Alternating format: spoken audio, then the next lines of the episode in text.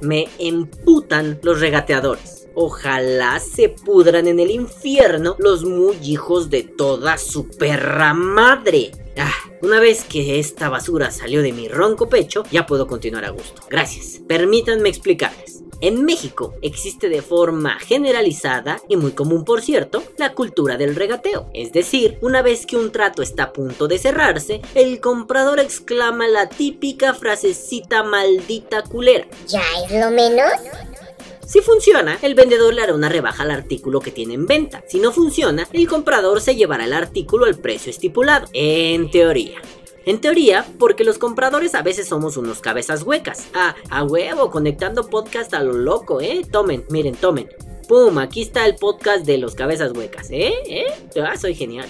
Ah, sí, perdón. Me refería a que muchas veces los compradores somos unos berrinchudos sin remedio y si no nos hacen una rebaja, mandamos a la chingada al vendedor y hasta decimos que es una persona que no quiere vender. Sí, la típica frasecita horrible de Ay, ese no tiene ganas de vender, mejor que se dedique a otra cosa. Bueno, ustedes dirán, ¿y esto qué tiene que ver con el vapeo? Y yo les diré, puesto, porque si se han fijado, así funciona el vapeo en México. Oh, hermoso vapeo, ¿cuántas veces he visto que los compradores te hacen eso. Casi siempre lo veo, todos los días, en todos los grupos de vapeo, de compra y venta, solo de comentarios, nunca falta el babotas que lo dice. Si alguien del pasado viajara al futuro y viera esta dinámica, diría que es así como funcionan las cosas, pero lamento informarles que ya no estamos en 1700.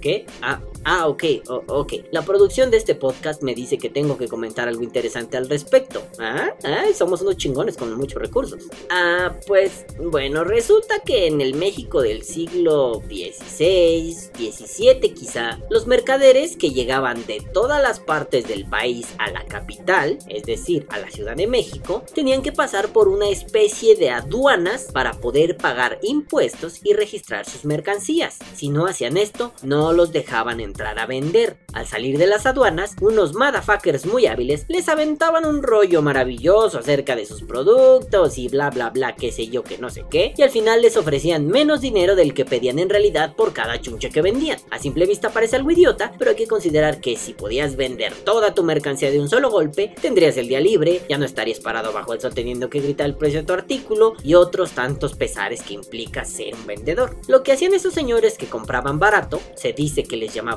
regatones. No, no reggaetones, ni reggaetoneros. Regatones era vender después esa mercancía. Compraban mierda barata, luego vendían esa mierda barata al precio más o menos que daban los otros comerciantes, quizá un poquito más alto, quizá un poquito más bajo, y así ganaban unos dineros con poquitito esfuerzo. En ese viejo México esa costumbre era común, pero los rumores, las malas lenguas y los historiadores facebookeros cuentan que por allá de los 1900 y algo se inauguraron unos almacenes en la Ciudad de México llamados el Puerto de Liverpool Hoy en día solo le decimos Liverpool a esa tienducha. Y el sistema de esta tiendecilla era diferente. Ellos establecieron precios fijos para sus mercancías y no permitían el regateo. A partir de allí, todo cambió. Dejó de ser común que las personas regatearan en las tiendas. En las tiendas, porque aún existía esa dinámica en otros lugares, como en los mercados sobre ruedas o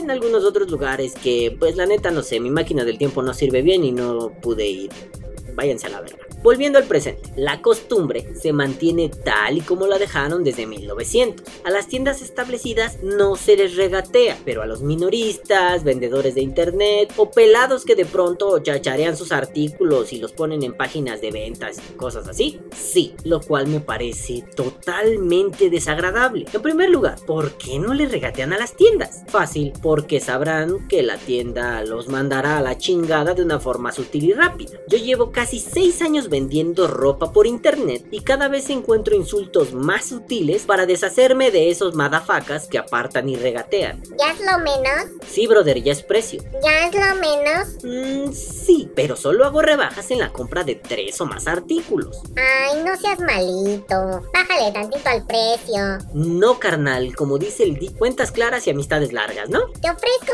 20 pesos por un producto que cuesta 100. Mira, compadre, guarda esos 20 pesitos y ve con la señora de la tienda a ver para qué te alcanza. Ojo, de pronto aparece un vapeador pendejo salvaje y dice, Pero si no regateas, no estás negociando.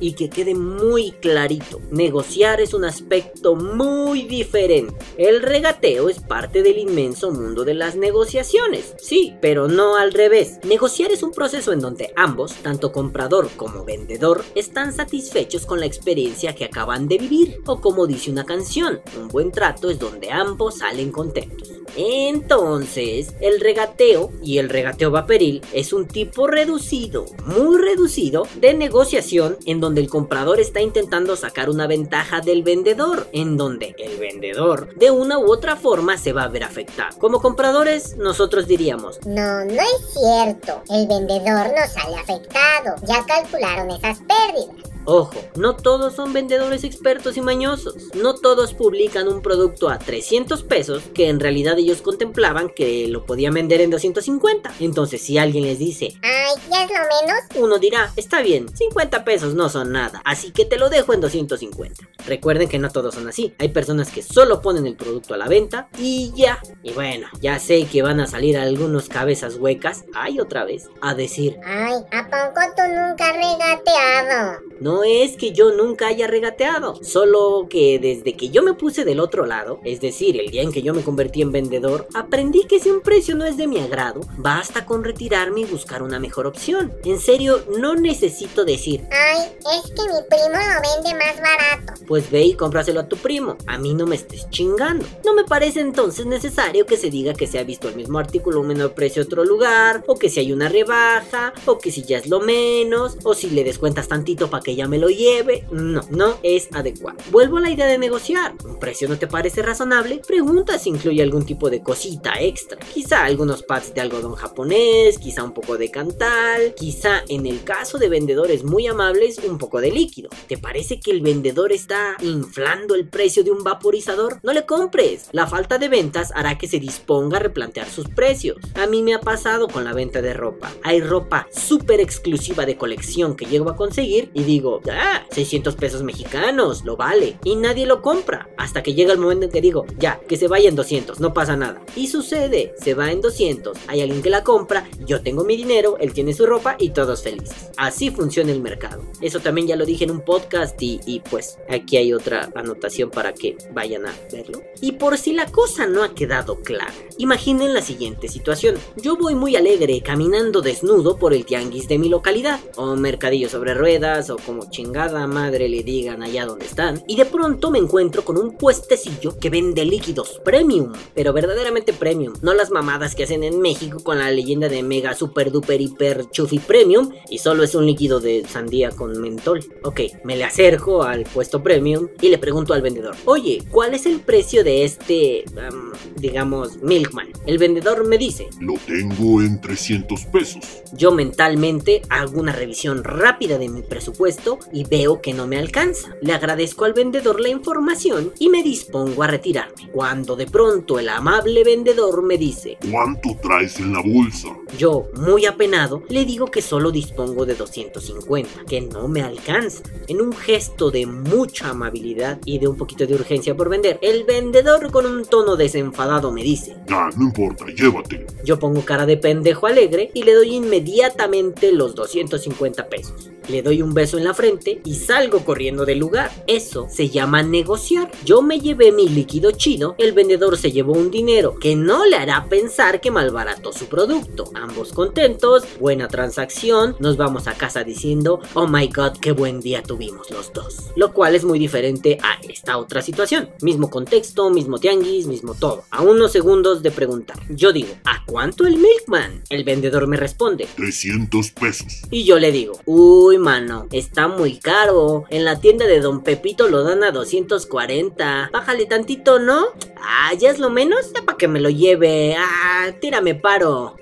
Hijos de puta, malnacidos apestosos, cagones del infierno. Bueno, yo no he visto que esa mala costumbre afecte tanto a las tiendas establecidas o a las tiendas grandes que comercian por internet, por el hecho de que aparentemente un precio puesto en una página de internet parece algo irregateable, inviolable, como si ya fuera una ley, como si fuera una especie de mandamiento dado por Dios. Si dice en la página 250, cuesta 250. ¿Por qué putas madres si en el Facebook publicamos un atomizador a 300 pesos, no pagan los 300 pesos y salen con la pendejada de... Ay, ya es lo menos. Lo menos tu culo, hijo... Ya, perdón. He vendido cosas ocasionalmente. En realidad, yo he querido vender algunas cosillas vaporiles que me sobran, pero me enfada no poder venderlas a un precio razonable. No voy a vender mis clones usados como si fueran originales nuevos. Tampoco hay que mamar tan duro la pija, por favor. Por ejemplo, me quité este pequeño resquemor hace unas cuantas semanas que le vendí a un muchacho muy amable dos RDAs que yo ya no usaba. El muchacho me preguntó por ambos y me dijo que le interesaba verlos, pero que tal vez solo me podría comprar uno, pero ya estando ahí in situ iba a ver por cuál se decidía. Ya estando en el lugar de la venta, el muchacho me confesó que pues le faltaban 50 pesos para los dos, pero que en realidad él no me iba a insistir, que solamente iba a comprar lo que su presupuesto le permitiera. Ese gesto me gustó, me pareció muy honesto de su parte decir, los dos me interesan, pero solo traigo para uno y medio.